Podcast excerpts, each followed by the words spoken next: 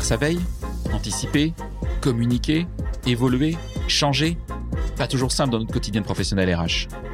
J'entends encore trop souvent, mais on n'a jamais fait comme ça. Cela m'a donné envie de vous, de nous aider et avoir notre métier RH différemment.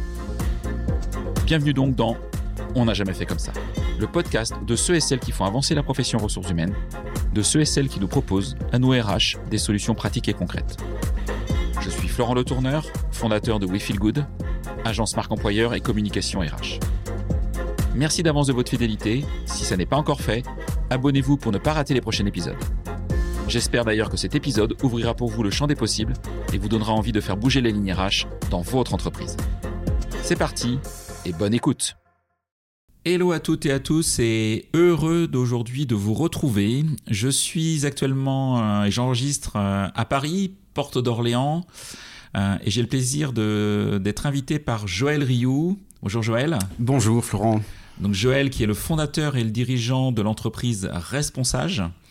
que tu as créé en 2013, mais tu vas nous en dire un petit peu plus. Euh, au quotidien sur, euh, sur ton activité et, euh, et ce que tu fais. Moi, c'est vrai que j'ai découvert Responsage il y a quelques, quelques mois et je suis tombé amoureux de cette, de cette entreprise. Je me suis dit, voilà, il faut en parler, il faut expliquer effectivement ce que vous faites et en quoi vous aidez aussi les salariés à être plus sereins dans leur métier au quotidien, en tout cas pour tes clients. avant toute chose, Joël, bah, j'aimerais bien que tu te présentes qu'est-ce que tu faisais avant Responsage Et puis après, on parlera de la création de Responsage. Alors, euh, si je dois me présenter, je, résumerai en fait mon parcours professionnel en deux temps. Le premier temps qui a été euh, consacré à l'armée, puisque je suis un, ancien officier de l'armée de terre. Et puis, euh, quand j'ai quitté l'armée, j'ai repris des études, j'ai fait ce qu'on appelle le MBA d'HEC, et j'ai travaillé ensuite dans l'industrie de l'armement pendant cinq ans. Et euh, à l'issue de cette période qui a été, disons, très structurante d'un point de vue humain, c'est-à-dire que, euh, bah voilà, on apprend à travailler dans un certain cadre, avec un certain timing et avec des équipes. Et à l'armée aussi, c'est quand même, c'est quand même extrêmement. Absolument, mais très belle école. J'inclus, j'inclus les deux en fait. Hein, pour moi, c'était un, un, parcours qui était assez, disons, cohérent. Euh, et avec une, volonté aussi d'atteindre un résultat. Donc ça, c'est quelque chose qui fait partie des éléments un peu fondateurs, en tout cas de ma personnalité, disons, professionnelle.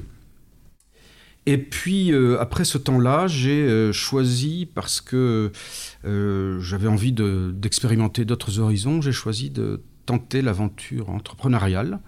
Et donc, j'ai repris, j'ai racheté en fait une petite boîte qui était en, dépôt de bilan dans le domaine de la presse professionnelle. Alors je crois que j'aurais pu prendre euh, absolument n'importe quelle entreprise. Il se trouve que c'est ça qui s'est présenté.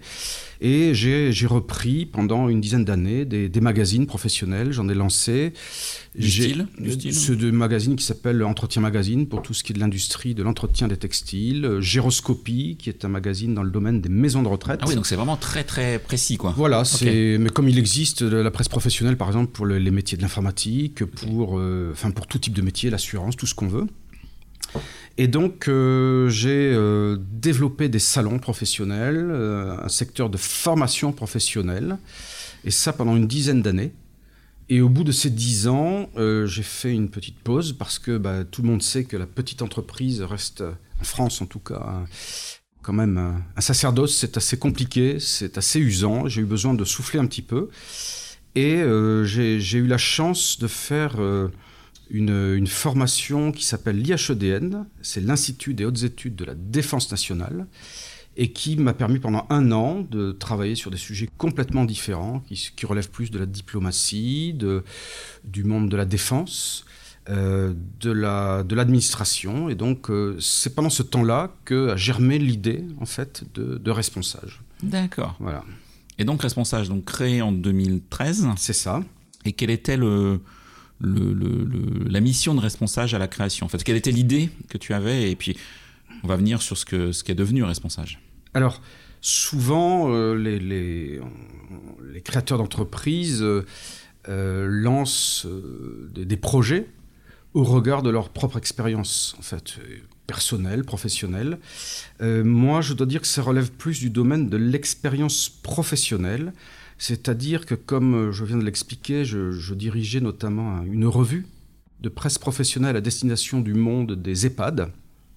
Et j'ai été très surpris pendant des années de voir qu'il y avait une montée en, gamme, en tout cas une volonté de professionnaliser le secteur, et que plus les professionnels montaient en gamme, plus ce secteur qui devenait connu euh, du, grand public euh, avait une cote d'amour inversement proportionnelle aux efforts qui étaient consacrés pour le rendre plus, plus présentable. Alors pourquoi? Parce que d'abord, euh, c'est un secteur complexe qui concerne un sujet pas très sympa, c'est-à-dire la fin de vie, pour être très clair. Euh, et qui euh, est devenu un sujet de polémique. On en a vu les, derniers échos récemment avec le livre qui est sorti hein, sur mm. euh, les scandales de, certains EHPAD. Et moi, je trouvais qu'il y avait un, service à mettre en œuvre, mettre un petit peu d'huile dans les rouages entre les familles et les professionnels pour trouver des solutions dans l'accompagnement des personnes âgées, en fait. D'accord. Voilà. Et c'est une situation perso qui t'a Pas du tout. Pas du tout. C'est une vraie, une vraie réflexion sur euh, la société qui nous entourait. Une vraie réflexion sur l'efficacité. Ok. Euh, et, comment dire, le manque de communication entre deux mondes qui me paraissait euh, assez stupéfiant, en fait, qui était parfaitement justifié parce que personne n'est spécialiste de quoi que ce soit, c'est-à-dire que pas parce qu'on a quelqu'un dans son environnement qui devient dépendant que l'on va devenir le spécialiste de la dépendance. Mmh. En revanche, avoir une information euh, comment dire, euh, gratuite, disponible, professionnelle, il me semblait que c'était un, euh, objectif, comment dire, intéressant à suivre. Et donc, pour, aller jusqu'au bout de la, création de la société, on a créé ça à deux, avec un, un autre cofondateur, et on a présenté notre projet à deux sociétés pour qu'elles pour qu'elles investissent dedans. La première, c'est le groupe Bayard Press, euh, qui a tout de suite euh, voulu euh, s'engager dans le projet, mais qui nous a dit on veut bien être actionnaire, mais il faut que vous trouviez un deuxième un deuxième actionnaire entreprise avec nous. Donc Bayard Press, pourquoi? Parce que ils ont. Alors Bayard Press, c'est le groupe des Assomptionnistes, un groupe de presse qui a une, un pôle religieux, un pôle senior et un pôle enfance. Et donc c'était le pôle senior qui était intéressé. Et donc, moi, j'avais euh, travaillé avec eux euh, sur un, hors-série avec le mensuel Notre Temps, qui est le mensuel le plus vendu en France, qui touche la, clientèle des seniors par l'intermédiaire de mon, euh, de mon, comment dire, de mon mensuel sur les maisons de retraite. Donc, nous avions déjà fait un projet ensemble. On, savait comment, en fait. Voilà, on savait comment travailler ensemble. Et du coup, on est allé voir ensuite le groupe Danone, Danone parce que euh, le groupe Danone a un, double projet à la fois social et économique. Et donc, euh, ça nous paraissait être une, une, bonne piste pour la, simple raison que très vite, il nous est apparu que faire un service à destination du grand public, on ne trouverait pas de, mmh. euh, entre guillemets, un marché solvable et qu'il fallait passer pour cela par l'entreprise et toucher les entreprises et les RH qui avaient une sensibilité sur le sujet de l'accompagnement des salariés aidants. Et donc, on est allé voir euh, le groupe Danone qui nous a euh, tout de suite donné son accord pour Et investir plus le groupe Danone qu'une autre entreprise bah, Parce qu'on connaissait aussi certaines personnes dans le groupe Danone, ce qui nous a permis d'avoir des contacts directs et de rencontrer Emmanuel Faber, de rencontrer à l'époque aussi le, le, dirigeant Franck Ribou, qui était le fils euh, d'un des fondateurs ou du fondateur historique de, mm. de l'entreprise. Voilà, donc c'était et, donc le projet a démarré comme ça en fait en 2013. Ok, vraiment intéressant. On est en 2023. Mm. C'est passé 10 ans depuis euh, depuis responsable. Vous avez fait la fête pour les 10 ans? On n'a pas encore fait la fête pour les 10 ans parce qu'on est en train de voir comment on va euh, euh, pouvoir capitaliser sur tout ça. Mais c'est vrai que c'est une, une, étape importante pour nous parce qu'on est toujours vivant, ce qui est déjà bien pour une petite entreprise. On sait, voilà, il y a eu, il y a eu des périodes complexes et il y a eu surtout euh, une évolution assez radicale de notre offre à partir de 2019. Et qui fait qu'aujourd'hui, on est une, une, entreprise qui a considérablement élargi son champ d'intervention et, euh, et qui a retravaillé sa raison d'être, sa mission, etc. Donc euh, un projet assez nouveau depuis 4 ans. Alors pour qu'on en discute un peu plus, effectivement, puis j'ai pas mal de questions autour de, de, ce que vous faites, euh, est-ce que tu peux résumer en deux minutes, trois minutes maximum la mission aujourd'hui, en 2023, de Responsage? Alors, c'est tout un travail que l'on, que l'on vient de, mener, et disons que notre, la vision que l'on a, déjà, c'est de dire que euh, nous voulons transformer les vulnérabilités en force. Ça, c'est la vision que l'on a. Et notre mission, c'est d'accompagner les entreprises dans la mise en œuvre de cette vision, c'est-à-dire comment transformer les vulnérabilités des salariés en force pour l'entreprise et en, gros travailler sur la résilience et la capacité de, de rebond, de, euh, de travail collectif, d'engagement des salariés euh, au service de la mission de l'entreprise. Ok. Alors concrètement, je suis RH euh, d'une entreprise. Oui. Pourquoi je ferai appel à toi? Alors qu'est-ce que tu vas m'apporter comme service? Concrètement, l'objectif de responsable est double.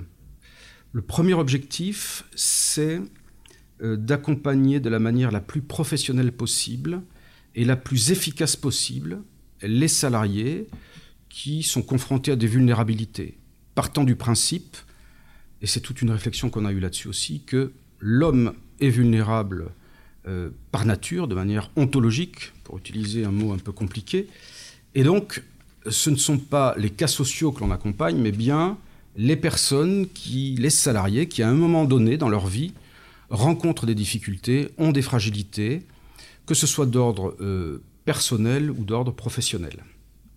Et donc, le premier objectif, c'est les aider à résoudre ces problématiques, que ce soit des problématiques liées euh, au logement, au budget, à des problématiques de vie familiale, qui peuvent être l'accueil d'un enfant, qui peut être euh, la souffrance d'un enfant, le mal-être d'un enfant, qui peut être une rupture de couple, qui peut être des violences conjugales, enfin tout ce qu'on peut imaginer. Ça peut être également des questions liées à la santé des personnes, euh, à la problématique du handicap, ou bien encore la problématique de, euh, euh, des problématiques plus liées au travail, c'est-à-dire le burn-out, le bore-out, le harcèlement, euh, le départ à la retraite, enfin, toute chose, le retour à l'emploi qui puisse venir impacter le quotidien d'un salarié et donc son engagement dans l'entreprise. Donc ça, c'est le premier objectif. je, on te laisse finir, puis je reviendrai sur, sur quelques points. Le deuxième objectif, c'est d'accompagner euh, l'entreprise et les RH dans cette prise en charge des vulnérabilités. Pourquoi? Eh bien d'abord parce que les RH n'ont pas vocation à jouer en permanence les bons samaritains, jouer le rôle d'un psy, le rôle d'une assistante sociale. Et ça, c'est ce que nous faisons.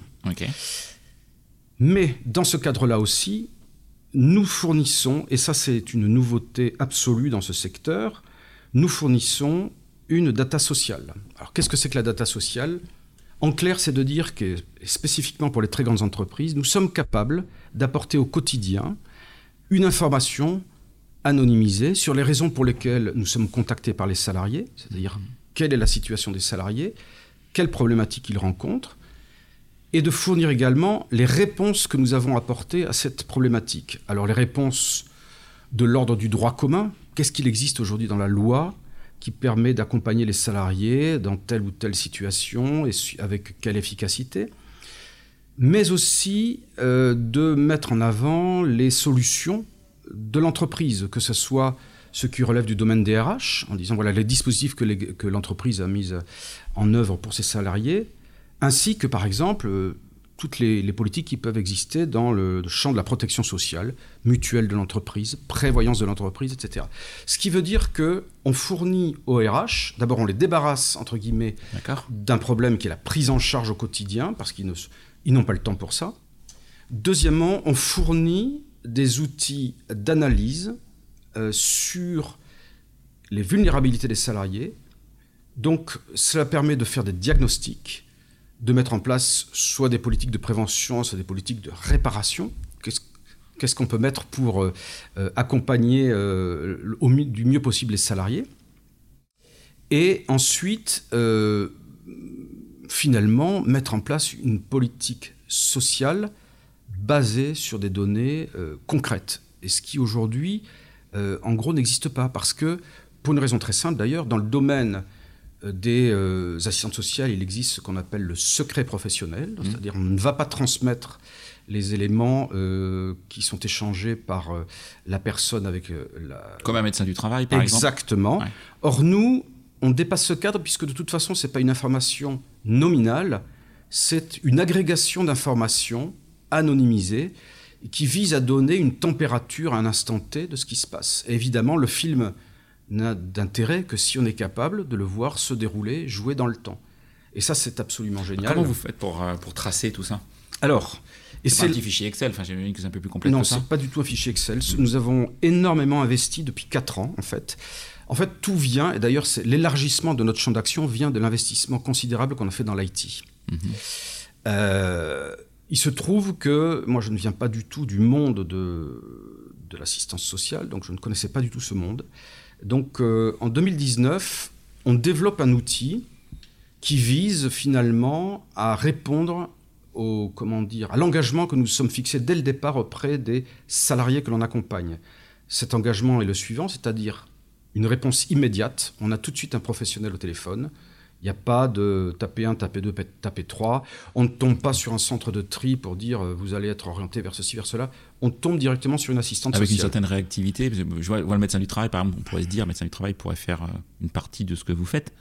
Sauf entre le moment, le moment où on demande un rendez-vous, le moment où on en a un, quand on en a un. Eh bien, nous, on appelle, du temps. nous, on appelle. C'est-à-dire que quelqu'un nous appelle, il tombe sur immédiatement un de nos professionnels. Donc, c'est un contact immédiat. Première nouveauté. Deuxième nouveauté, on apporte une solution en 72 heures ouvrées maximum. Euh, Ah oui, donc c'est pas, c'est pas une rép- c'est pas, je rappelle dans, dans les trois jours, c'est j'apporte une solution dans les trois jours. On répond immédiatement Ok. et ensuite, il y a tout un développement. Alors, 50% des demandes qui nous sont adressées obtiennent une réponse immédiate finalement à l'oral. Et puis après, il peut y avoir des choses beaucoup plus complexes à gérer, donc 72 heures. Et si c'est plus compliqué que ça, c'est-à-dire que ça va être un suivi sur de- plusieurs mois, eh bien, on accompagnera la personne sur plusieurs mois. Mais l'engagement, c'est premièrement la réactivité. Deuxième engagement, la réponse écrite. Nous faisons systématiquement un compte-rendu écrit de l'entretien et des recommandations que nous faisons. À la personne qui a appelé. Absolument. Et donc ça, c'est un travail monumental. C'est comme si nous, tous les jours, avec tous les rendez-vous que l'on a, on faisait systématiquement un compte-rendu écrit qui a pour vocation quand même d'accompagner quelqu'un dans une situation pas toujours sympathique. Pas forcément très grave, mais pas toujours sympathique. Troisième point, qui a été une rupture extrêmement forte aussi avec euh, ce qui se fait, nous, euh, la prestation est notée par la personne que nous accompagnons. Alors autant dire que euh, moi, quand j'ai commencé ensuite à dire, ben, on passe des aidants au monde de l'accompagnement social global, euh, je n'ai pas perçu euh, le, le- le- le- comment dire, le choc culturel Mhm. que j'initiais dans le monde des, euh, des assistantes sociales. Et je dois dire aussi qu'on travaille à distance. Donc, je le rappelle, avant le Covid, hein, c'était en 2019. Et donc, euh, on a eu beaucoup de mal pendant euh, un an et demi à peu près à stabiliser en fait ce que l'on euh, proposait comme service parce que c'était très compliqué pour des assistantes sociales de nous rejoindre et de comprendre le, monde dans lequel on était. Le Covid est passé par là. Ça nous a permis d'écrire pendant un an et demi. On a tout écrit sur la manière dont on travaillait, pourquoi on faisait comme ça, comment respecter le secret professionnel, comment on accompagnait les assistantes sociales dans leur métier, etc. Et aujourd'hui, le résultat, c'est qu'on a une offre extrêmement innovante, et je vais expliquer, je reviens, je vais Mhm. expliquer pourquoi les data, extrêmement innovante, avec des assistantes sociales qui peuvent travailler à distance, donc du télétravail, ce qui fait qu'on a une fidélisation de nos assistantes sociales en CDI. D'accord, ouais, c'est pas des fris. Non, absolument pas. Justement, on prend euh, spécifiquement CDI parce qu'on forme pendant à peu près trois semaines les personnes à la manière dont on travaille. Et euh, aujourd'hui, on a euh, une capacité de recrutement et de fidélisation assez hors norme pour le secteur. Alors pourquoi la data? Comment la data? Eh bien, la data, elle intervient grâce au logiciel qui permet de faire les réponses écrites. Puisque notre engagement, c'est de faire des réponses Mmh. écrites, ce qui n'est pas le cas, hein, je le précise au quotidien pour tous les travailleurs sociaux qui n'ont pas le temps de faire tout ça. Il faut des Oui, il n'y a pas une ça. obligation légale de, en fait. Aucune. Et donc, en faisant cette réponse écrite, on a créé un logiciel extrêmement complet, une banque de données absolument unique en France sur euh, le suivi des problématiques sociales, psychologiques. Eh bien, euh, nos assistantes sociales ont accès à une banque de données par l'intermédiaire de mots-clés Mot-clé situation qui caractérise la situation du salarié. Et mot-clé sur le solution, c'est ce que nous avons apporté comme solution à la problématique qui nous était posée. En faisant leur réponse écrite, les assistantes sociales collectent l'information que l'on va restituer de manière anonymisée au DRH. Ce qui veut dire qu'il n'y a pas un double, un double travail, une double saisie. À la fois, je fais, euh, mmh. je travaille pour le salarié, et puis après, je vais faire quelque chose, une saisie un peu euh, pénible de data parce que j'y suis obligé. L'intelligence artificielle va peut-être vous aider à accélérer en plus. Et l'intelligence artificielle va évidemment énormément, énormément parce que en fait, il y, a, on a énormément de développement possible. On, a, on a des des comment dire des montagnes de données, on a des montagnes de, de, de, comment dire de textes, mm. puisque on a des, des, banques de données de paragraphes qui sont mises à jour par nos assistantes sociales. Et c'est vrai qu'on a aujourd'hui euh, une ouverture sur tout ce qui est intelligence artificielle qui pourrait devenir absolument extraordinaire. Mais au-delà de ça, ce que je veux dire, c'est que euh, en apportant un service unique et original, on a la capacité, la capacité aussi d'apporter au DRH une vision de la data sociale qui n'existe pas aujourd'hui. Est-ce que tu peux nous donner des exemples de, de, de, de résultats hein, de, votre travail chez un client? Tu peux citer ou pas citer le client, ça c'est bien sûr c'est ta liberté. Mais est-ce que par exemple, je ne sais pas, est-ce que ça a réduit l'absentéisme d'un client? Est-ce que ça a baissé son turnover? Est-ce que ça a amélioré euh, ses résultats peut-être même Parce que Enfin, on, a beau dire tout ce qu'on veut, hein. une entreprise, elle fonctionne parce qu'il y a des êtres humains derrière. Donc, euh, je peux donner quelques exemples, effectivement. Alors, des exemples plutôt de grandes entreprises que je ne citerai pas parce que je n'ai pas demandé l'autorisation, mais disons que, et évidemment, c'est beaucoup plus marquant dans les grandes entreprises. Euh, je vais donner un exemple d'une grande entreprise qui, euh, qui avait un problème de fidélisation des salariés. Mmh. Donc, des entreprises dans lesquelles euh, les salariés sont peu qualifiés, beaucoup de turnover. Eh bien, au bout d'un an et demi, on a constaté que les salariés qui utilisaient le service responsable, le service d'accompagnement social, il faut dire aussi avec des gens qui ont des problématiques extrêmement nombreuses, avaient une, comment dire, une, une ancienneté dans l'entreprise qui a augmenté de 50% par rapport au profil moyen des salariés. D'accord. Donc, oui, donc, donc, ça, on était capable de le mesurer, et on l'a travaillé avec l'entreprise. Mhm. Je peux citer comme exemple aussi euh, une entreprise qui nous disait, euh, voilà, on a euh, une dizaine de milliers de salariés, un peu plus, on a des gens assez âgés, on pense qu'on a énormément de problématiques sur les, les salariés aidants mhm. liés au grand âge. Il s'avère que la problématique majeure que l'on a rencontrée dans, ce, dans le domaine des aidants, c'était pas du tout ça, alors que moi j'étais persuadé que ça serait ça aussi, été l'accompagnement d'enfants en situation de handicap. Donc ça c'est quand même très intéressant parce que... des, sujets qui sont des fois qui sont même pas connus de la fonction RH dans l'entreprise. Absolument. Souvent, on ne sait pas, on ne connaît pas, les salariés osent peut-être même pas en parler. Déjà, même parler des fois de son propre handicap, c'est très difficile. Exactement. Et euh, encore moins peut-être ceux de, ceux de la famille. Et donc, on ne se met pas à la place d'eux, on ne comprend pas des fois pourquoi un salarié est pas bien ou, Exactement. moins productif. Euh, moins, engagé, souvent absent, etc. Mm. Euh, troisième élément que l'on peut, voilà, qui moi m'avait frappé, c'était dans le domaine de l'accompagnement d'une société, très grande société aussi, sur tout ce qui était euh, sur la reconnaissance de la qualité ou le, de travailleurs handicapés. Euh, et qui, euh, pour lequel en fait on a reconfiguré les process. Donc on était plus presque dans un accompagnement, comment dire, de, de conseil, au regard des statistiques que l'on a pu euh, collecté dans la dans l'entreprise et au regard des dysfonctionnements qu'on a pu identifier. Donc et ça c'est vrai que pour tout le monde, c'est-à-dire même pour nos assistantes sociales, c'est extrêmement intéressant parce que ça montre une, une dimension du métier que, qu'elle n'imaginait pas, qu'elle ne soupçonnait pas en fait. Ok. Les, les RH dans, dans, ces entreprises, euh, chez vos clients, euh, tu, tu, tu, disais qu'effectivement, alors sur certains aspects, effectivement les aspects très perso, pour avoir été RH, euh, c'est vrai qu'on va, on va pas sur ce terrain-là. Par contre, il y a des sujets sur lesquels on peut intervenir en tant que professionnel RH. Euh, sur, sur des histoires de harcèlement, sur le burn-out, le burn-out, etc. Les, les RQTH Oui, les RQTH, effectivement. les RH de tes clients ont pas le sentiment d'être dépossédés d'un certain nombre de, de, de, sujets Comment est-ce qu'ils réagissent Est-ce que, ça vient, est-ce que la demande vient d'eux?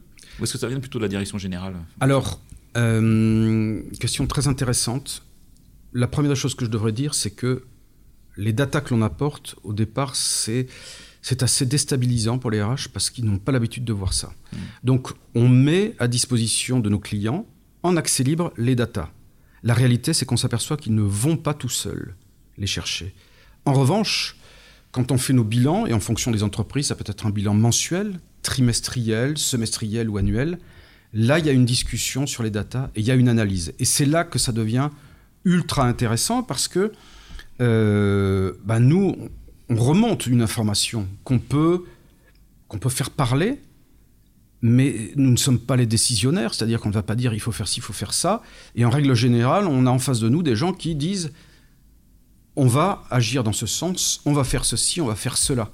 C'est-à-dire qu'on est plus comme un outil d'une boîte à outils qui va euh, donner une marge de manœuvre et une autonomie supplémentaire au RH pour atteindre des objectifs qui sont déjà fixés dans la RSE, dans tout ce que l'on veut, et qui vont permettre à l'entreprise d'avoir euh, un accompagnement euh, plus efficace de leurs salariés, résoudre leurs problèmes et donc un engagement plus, plus fort des salariés. Ok. comment est-ce que vous arrivez à... Est-ce qu'on vient vous chercher ou est-ce que c'est vous qui allez vers les, vers les entreprises pour pour les convaincre de comment comment est-ce que vous l'idée c'est pas comment est-ce que tu veux ton business parce que c'est pas un podcast business mmh. mais euh, euh, ça c'est un coût un responsable c'est pas une association forcément il y a un coût. Euh, pourquoi les entreprises feraient appel à, vous alors qu'il y a 15 ans c'était pas le sujet quoi. Enfin franchement alors pourquoi les entreprises font appel à nous? Est-ce que tu vois une évolution peut-être depuis le post-Covid aussi sur ce ah oui, sujet? oui oui oui tout à fait. Alors je dirais que d'abord d'un point de vue réglementaire il y a un décret du code du travail qui en fait n'est jamais sorti mais qui disait que au-delà de 250 salariés ou à partir de 250 salariés, il faut avoir un service d'accompagnement social ah, dans, un établissement. Mais comme le, décret n'a jamais été hmm. pris, il n'y a pas une obligation, euh, comment dire, formelle. En revanche, euh, dans le cadre du dialogue social, euh, beaucoup de syndicats, beaucoup de membres de CSE ont une vision de l'accompagnement social comme un élément, j'allais dire obligatoire, pas forcément, mais en tout cas un élément important de la prise en charge de la bien-être, du bien-être du, salarié, de sa qualité de vie au travail. Que constate-t-on? Eh bien, je reprendrai ce que je disais sur notre raison d'être, la vulnérabilité. La vulnérabilité des salariés et transformer cette, vulnérabilité en force. Les, grandes entreprises ne nous ont pas attendus. Il y a plein euh, plein d'entreprises qui ont déjà réfléchi à ces questions. Et quand on a lancé Responsage, il y avait déjà des tribunes qui mettaient en avant le fait que l'État-providence dans le monde occidental, et spécifiquement en France, était un État-providence qui allait euh, se rétrécir mmh. par manque de moyens, par manque d'efficacité, et que les entreprises privées, et notamment les grandes entreprises qui voyaient à un horizon lointain, disaient si on ne prend pas la place de l'État-providence, alors on va gérer des, salariés qui seront dans des situations euh, terribles. Et donc, nous avons euh, une obligation morale et une obligation de résultat d'accompagner du mieux possible nos salariés dans les aléas de la vie, avec une politique sociale la plus euh, correcte possible et avec une, une, qualité de vie au travail qui soit la plus décente possible. Euh, alors on peut toujours arguer, dire oui, mais il y a des gens qui vont cocher la case parce qu'ils s'en foutent et ils vont. Euh, c'est possible. Moi, je rencontre quand même beaucoup de, de, gens extrêmement engagés au niveau des DRH, qualité de vie au travail, Vous accompagnez des, collectivités ou des, établissements publics Ou est-ce que c'est très privé du coup? Aujourd'hui, on travaille quasi exclusivement avec des établissements euh, privé. On a quelques établissements publics, mais notre cible, c'est plutôt le. C'est plutôt votre cible. Oui, c'est plutôt les, grandes entreprises. Oui, d'accord. Ok. Euh, très euh, très concrètement, euh, j'aurais besoin de, de, de, mettre en posture un peu conseil. Au-delà de responsable, on va mettre responsable de côté. Mhm. Quel conseil tu donnerais à, des RH d'entreprise qui souhaiteraient améliorer l'accompagnement social de leurs salariés? En, en, te mettant peut-être même à la place d'une entreprise qui n'aurait pas les moyens de se payer responsable parce que je suis RH dans une entreprise d'une centaine de personnes et c'est pas c'est pas c'est pas c'est pas là où je vais pouvoir euh, agir. Alors euh, qu'est-ce que tu donnerais comme conseil? Bah, Tu connais bien ce milieu maintenant. Déjà, je dirais que alors après c'est vraiment ma vision des ouais, choses. c'est ta vision, hein, bien sûr. Et qui qui euh, voilà est, est confrontée à mon expérience professionnelle. et à ce que je suis. Qu'est-ce que je pourrais faire basiquement dans ma, dans ma boîte bah, moi, je, je une centaine de personnes? Je te dirais que si j'étais aujourd'hui RH dans une grande entreprise ou même dans une petite entreprise, je pense que l'élément premier, c'est travailler sur la résilience. Donc je ne parle pas de l'accompagnement social parce que c'est un des éléments, mais je le vois de manière globale. Qu'est-ce que c'est que la résilience? C'est la capacité à encaisser des chocs et à traverser les épreuves, rebondir et pouvoir repartir. Je pense que l'actualité montre assez euh, le monde depuis trois ans euh, hmm. dans lequel on vit. On a un choc euh, quasiment tous les six mois. on a exactement, on a des chocs tous les six mois. Et ces chocs, face à une population et donc à des salariés qui sont très isolés, parce qu'il n'existe plus les solidarités traditionnelles, parce qu'il y a beaucoup de divorces, on a beaucoup de femmes seules avec enfants qui nous appellent, bien évidemment, parce que euh, les syndicats euh, ont peu de peu d'adhérents aujourd'hui, parce que les églises sont en partie vides, parce que voilà, les gens sont seuls, et donc la communauté professionnelle quelque part est un élément euh, devrait être un élément de résilience. C'est-à-dire que soit on est fort en étant une communauté, une communauté professionnelle, soit on vient là, une fois de plus, comme une espèce d'électron libre, un salarié seul dans son coin, et on essaie de se débrouiller comme on peut face aux difficultés de la vie personnelle, professionnelle. Or, moi, je crois qu'aujourd'hui, les entreprises ont, euh, quelle que soit leur taille d'ailleurs, ont un levier pour essayer d'aider individuellement les salariés, donc avec évidemment l'accompagnement social, l'accompagnement psychologique, la médecine du travail, mmh. mais aussi de manière collective, c'est-à-dire de faire en sorte que le, collectif du travail soit quelque chose de fort, capable d'encaisser les chocs. Alors dans le collectif du travail, souvent il y a les managers. Les managers de proximité, euh, vous les formez, vous les accompagnez? Parce que comment est-ce c'est pas, c'est pas, c'est une, pas une mission, c'est pas un job, mais c'est pas une mission euh, facile d'être manager de proximité. Euh, on est pris des fois entre les contradictions de, de, ses propres managers, de, des clients, de ses collaborateurs, etc. Donc c'est une mission difficile. Euh, est-ce que vous accompagnez les managers de proximité de vos clients? Est-ce que vous les formez? Est-ce que vous les guidez? Euh, Est-ce que vous leur dites hey, t'occupe pas et envoie-nous les gens? Comment est-ce que vous faites avec? Alors aujourd'hui, on forme. On a un, institut de formation d'ailleurs en interne hein, qui est Calliope, donc ce qui nous oblige à avoir une certaine cohérence et efficacité, professionnalisme dans notre action. On forme les managers où on sensibilise en fonction aussi de ce que nous demandent les, nos clients. Mais bien évidemment, c'est hyper important, je pense. C'est absolument central. Je suis d'accord avec je sais Pas, est-ce que, est que, vous détectez, pour détecter les premiers signes de quelqu'un qui va pas bien, Exactement. Mais nous intervenons aussi, alors euh, parfois en cellule de crise, c'est-à-dire qu'on a formé nos assistantes sociales pour intervenir sur des lieux de travail où il y a eu euh, des agressions, mmh. euh, des attentats, un suicide, etc., de manière à pouvoir intervenir immédiatement et discerner quelles sont les personnes qui ont besoin immédiatement d'un accompagnement psychologique, etc. Donc ça veut dire qu'on a, on est sensibilisé aussi à l'accompagnement de l'ensemble des euh, strates de l'entreprise face à des situations qui peuvent être des situations euh, très complexes humainement à, du coup, tu as des psychologues dans ton équipe Alors, on a des psychologues aujourd'hui en sous-traitant. D'accord. Mais voilà, c'est la prochaine étape pour nous, c'est d'avoir vraiment de développer une toute une, une offre psychologique euh, complémentaire de l'offre Assistana. Absolument, parce que euh, parce que l'on a euh, d'abord une demande très forte, parce qu'on pense qu'on a aussi, grâce à la lecture que l'on a des problématiques en entreprise, on a matière à proposer des choses extrêmement efficaces. Et je, je, vais donner un exemple d'ailleurs pour, pour, illustrer ce que je dis. On a une entreprise dans laquelle on fait euh, beaucoup de formations pour les salariés, là pour le coup, sur la relation euh, parents-adolescents. Et cette formation, on l'a créée parce que un jour, en comité d'opération, mes assistantes sociales nous ont dit il manque un mot-clé situation dans les milliers de mots-clés mmh. que nous avons.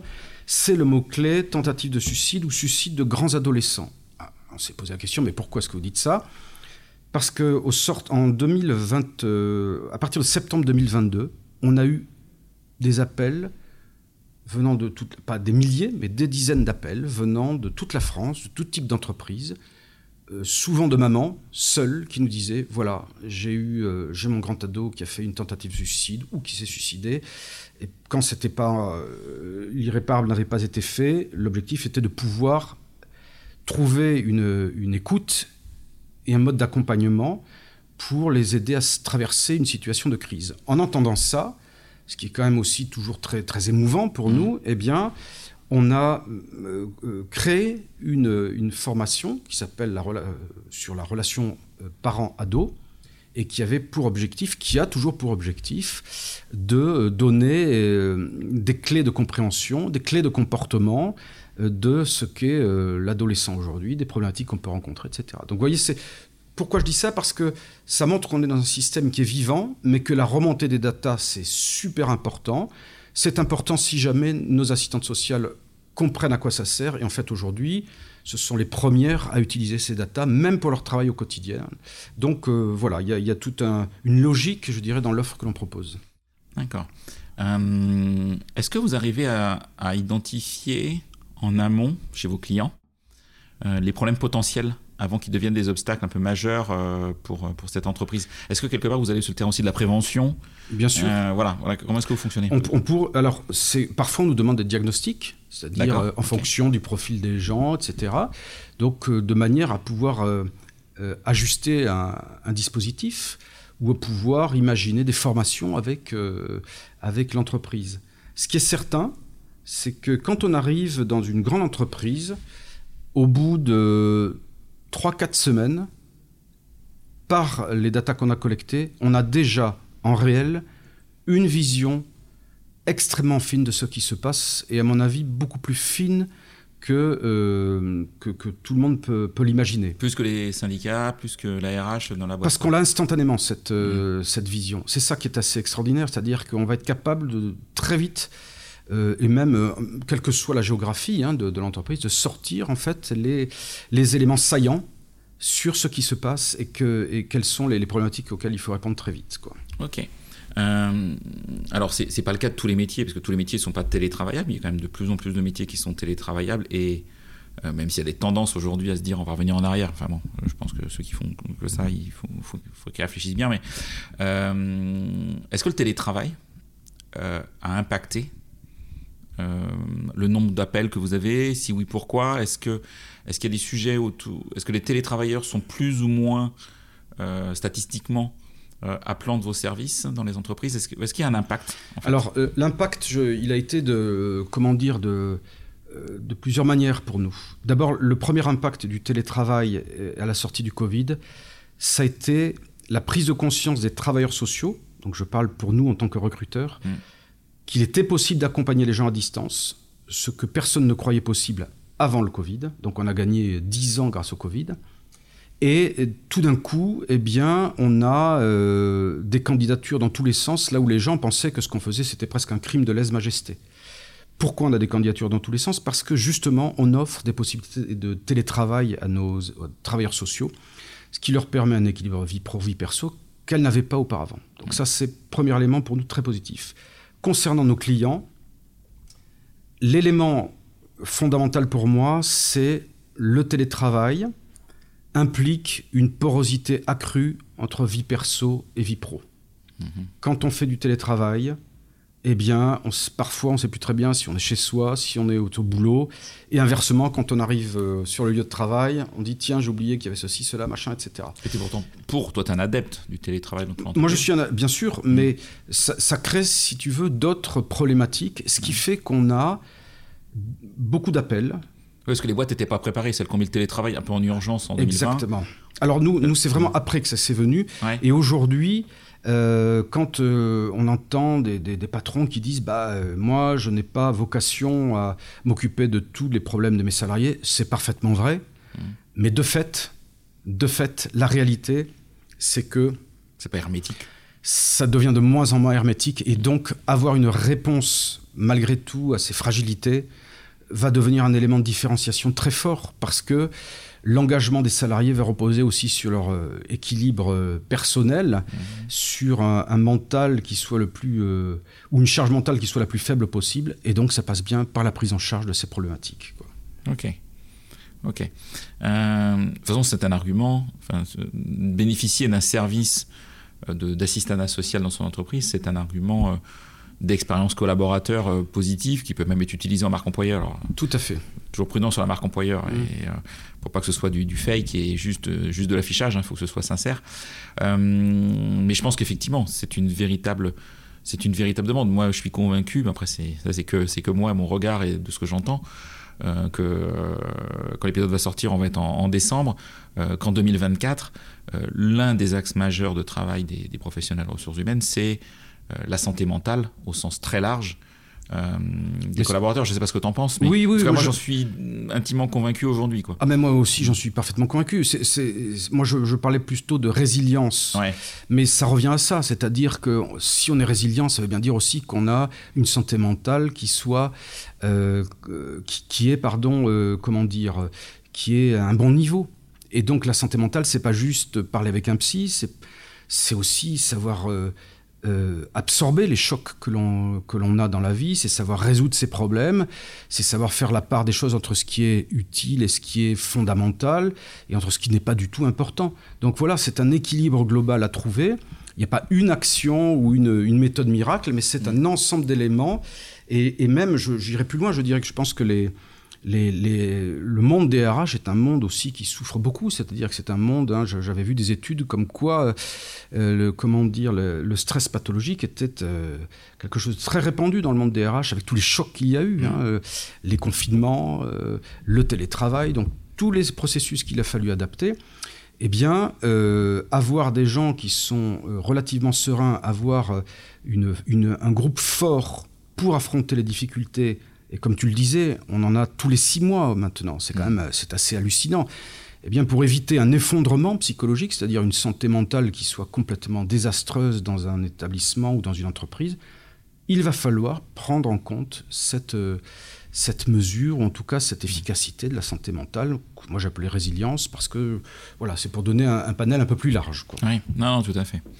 Euh, moi, en termes de santé mentale, j'ai décidé de, bannir euh, BFM TV et tous les journaux TV, comme ça déjà, ça, ça réduit, euh, ça, ça empêche pas malheureusement tout ce qui peut se passer, mais ça réduit l'impact que ça peut avoir parce que c'est assez catastrophique. change un peu de sujet. Mm. Demain, imagine que tu sois un super héros pour ton entreprise. Tu as un super pouvoir. Oui. C'est quoi le super pouvoir que tu aimerais avoir pour, pour, pour booster ton entreprise? Pour faire évoluer ton entreprise?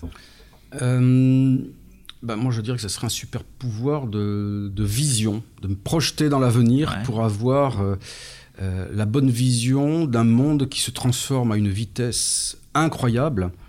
Et en tant que dirigeant, évidemment, ce qui est toujours un peu stressant, c'est de se dire est-ce que est-ce que c'est la bonne vision, est-ce que c'est la bonne voie, et est-ce que l'entreprise est suffisamment résiliente mmh. pour rebondir si jamais on se trompe de voie? Donc euh, la vision du futur m'aiderait beaucoup. Et, et, quels sont. Tu, en, as, en, as, parlé d'un? Euh, sauf si je me trompe. La question que j'avais, en fait, déjà je pose la question parce que je fais tout ça, je fais mon petit, mon petit histoire tout seul, mais c'est quoi les plans d'expansion ou d'amélioration de, de, de, ta solution dans le futur? Donc, j'ai cru comprendre qu'effectivement il y avait le sujet euh, des psychologues. Mm-hmm. Euh, est-ce qu'il y a d'autres sujets sur lesquels vous travaillez, sur lesquels vous avez envie d'aller? Euh, Eh bien, moi j'ai une, petite marotte, oui, qui mm. est, euh, mais qui rejoint un peu les, idées que j'ai eues finalement depuis toujours. C'est en gros, j'aimerais bien apporter ma contribution à l'amélioration de la performance de l'action sociale au sens général du terme en France. Et je donne un exemple. on,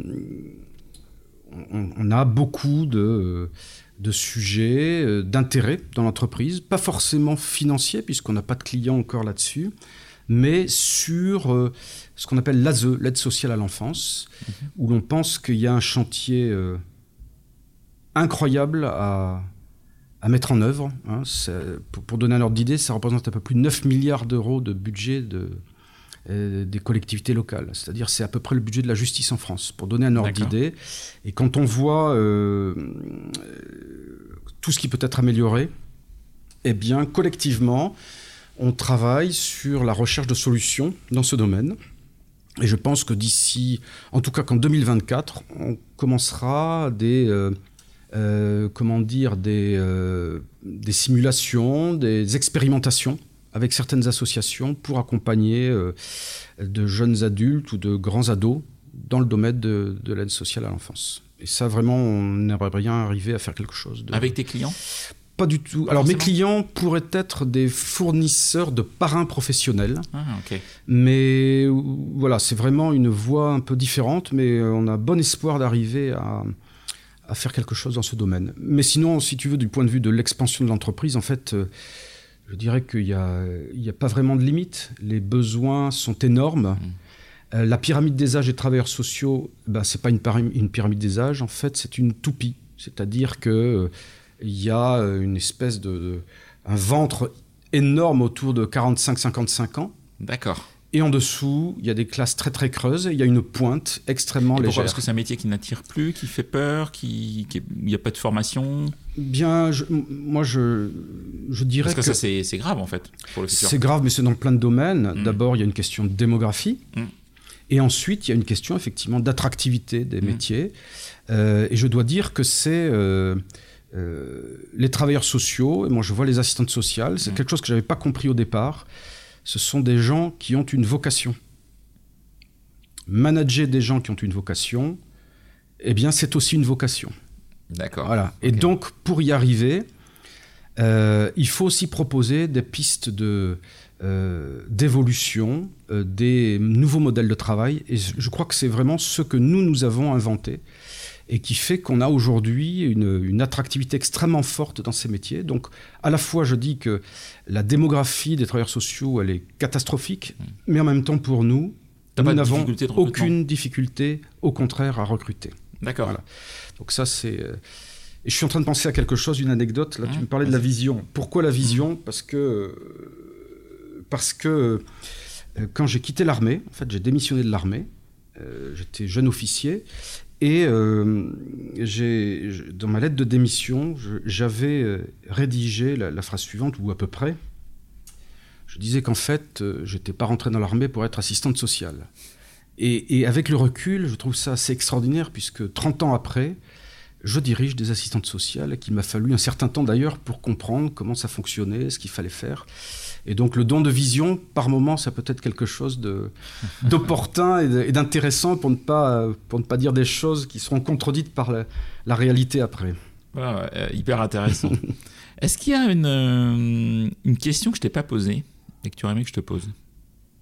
Euh, on a fait le tour Écoute, Ou est-ce qu'il y a un sujet dont tu aurais aimé parler et qui, qui est important pour toi et que j'aurais zappé, ce qui est possible? Non, mais je dirais que moi, il y a quelque chose qui, qui m'anime. C'est vrai que je suis très très heureux de cette, euh, de cette expérience responsable parce mmh. que euh, bah parce qu'on a une raison d'être d'abord qui est géniale et on a un quotidien qui est assez génial. Euh, on a l'impression de révolutionner un métier à notre échelle bien évidemment, mais de, de le révolutionner. Donc ça c'est vrai que c'est c'est très enthousiasmant. On a l'impression d'être utile, puisqu'on aide les gens dans ce que l'on peut faire, hein, évidemment, parce mmh. qu'on n'est pas magicien, mais à résoudre leurs problèmes. Oui, tu n'as pas de question de résultat non plus euh, sur 100% des situations. Voilà, mais, c'est ce qu'on recherche. voilà, c'est ce qu'on recherche. Hmm. Et puis, je dirais que ce qui me plaît beaucoup, finalement, c'est d'avoir euh, à la fois cette, cette expérience dans l'armée, l'industrie de l'armement, qui, euh, de manière assez contre-intuitive, hmm. me paraît être extrêmement efficace dans le, le monde du social et, et d'ailleurs, j'ai recruté euh, deux anciens officiers récemment, donc on est aujourd'hui trois à avoir une expérience militaire en tant que professionnel, et avec euh, l'idée que l'on a énormément de chantiers à mener à, bien dans le monde du, social. Ok. Ok. Euh, le temps tourne et donc, pour, pour terminer ce podcast, j'ai toujours deux questions traditionnelles. Oui. La première question, c'est si, si, tu me recommandais quelqu'un interviewé qui serait à ta place, mhm. soit quelqu'un qui est en fonction RH dans une entreprise, ou soit quelqu'un qui a créé une entreprise euh, qui amène un service intéressant et, et, différenciant à la fonction RH, tu, tu me citerais qui?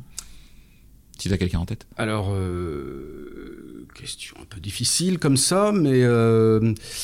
eh ben bah, le premier nom qui me vient à l'esprit, c'est Madame Schoenberger, qui s'occupe euh, des, des, relations sociales d'LVMH, et avec qui j'ai eu des discussions euh, assez passionnantes sur l'évolution euh, du monde du travail, sur les mmh. relations sociales, sur l'équité dans le monde du travail. Et voilà, c'est quelqu'un qui m'a que j'ai trouvée absolument passionnante, sincère mhm. et engagée. Donc, ah, je mettrai son, son, nom dans la description du podcast. Son prénom, c'est François Berger. D'accord, ok. Je la retrouverai plus facilement. Voilà. Je la connais pas. Mhm. Donc, ok, merci, merci pour ce, pour ce nom. et puis, est-ce que tu écoutes des podcasts régulièrement? Pas vraiment. D'accord, tu n'écoutes pas de podcast Non. Est-ce que... Maintenant, je vais m'y mettre. Ouais, j'ai vu que ça, a l'air très intéressant. Voilà, donc tu as déjà pas mal d'épisodes en retard, de, on n'a jamais fait comme ça. Mais euh, euh, au-delà de ça, euh, est-ce qu'il y, a des... est qu'il y a des vidéos que tu regardes ou des livres que tu lis qui t'inspirent, qui sont pour toi, que tu aimerais partager en fait avec nos auditeurs en disant bah tiens, ça, ça peut être intéressant pour vous de le, de le lire, de, de, le regarder? Alors moi, il y a, c'est quand même assez loin de ce que je fais, ce que je lis et ce que je regarde, mais j'aime beaucoup tout ce qui est euh, l'économie en règle générale, donc je regarde beaucoup de, vidéos là-dessus. Euh, je j'aime beaucoup aussi tout ce qui est question géopolitique, etc. Et si je devais trouver un livre qui a été euh, voilà, qui, qui, bon, qui, qui, a quand même un lien avec ce que je fais aujourd'hui. Et qui t'a marqué, ouais. Et qui m'a marqué, c'est le livre, on va dire que je suis un peu obsessionnel, mais du maréchal Lyoté, qui s'appelle Le rôle social de l'officier. Mhm. Et qui, euh, en son temps, a été un élément extrêmement euh, euh, original sur une vision sociale, mais pas sociale au sens où on l'entend on l'entend aujourd'hui, c'est-à-dire c'est pas l'aide sociale, l'accompagnement, mais c'est vraiment sur comment accompagner euh, les personnes dont on a la charge au quotidien mhm. le mieux possible pour qu'elles aillent le plus loin possible dans leur vie en fait. Et ça, ça a été voilà, c'est quelque chose qui m'a marqué. Ok, c'est une superbe conclusion. Merci beaucoup Joël. Merci, Florent. Merci beaucoup pour, euh, pour ton temps, pour ton invitation. Et puis, bah, je vous dis à toutes et à tous un grand merci une nouvelle fois pour, euh, pour vos écoutes qui sont, qui sont croissantes et régulières. Donc, c'est, ça fait plaisir, c'est chouette, ça donne envie d'interviewer euh, d'autres personnes comme Joël. Euh, à bientôt. Au revoir. C'est terminé pour ce bel épisode. Merci de l'avoir suivi en entier. Pour ne pas rater le prochain, d'ailleurs, je prépare plein de chouettes entretiens pour ces prochaines semaines. Abonnez-vous à On n'a jamais fait comme ça. C'est le bouton Sweep sur Apple Podcast ou s'abonner simplement sur Spotify. N'hésitez pas également à mettre 5 étoiles si vous avez apprécié ce podcast et à me contacter via LinkedIn pour tout commentaire ou toute suggestion d'invité. À bientôt!